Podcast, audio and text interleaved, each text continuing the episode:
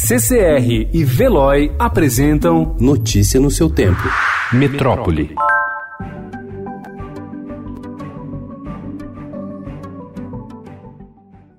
A ministra da Mulher, Família e Direitos Humanos, Damares Alves, afirma ter como meta reformular a ressocialização de jovens infratores e avisa que acabará com a visita íntima em unidades do tipo. Em entrevista ao Estadão, ela disse o seguinte: abre aspas. Mamãe Damares vai mandar bola, livro, arroz e feijão, camisinha e lubrificante não. Fecha aspas. Desde 2012, uma lei dá direito à visita íntima a jovens infratores, casados ou comprovadamente em união estável. Apesar da popularidade, Damares, que é pastora, pedagoga e advogada, descarta hoje ser candidata. Na conversa, ela chorou mais de uma vez ao falar sobre polêmicas.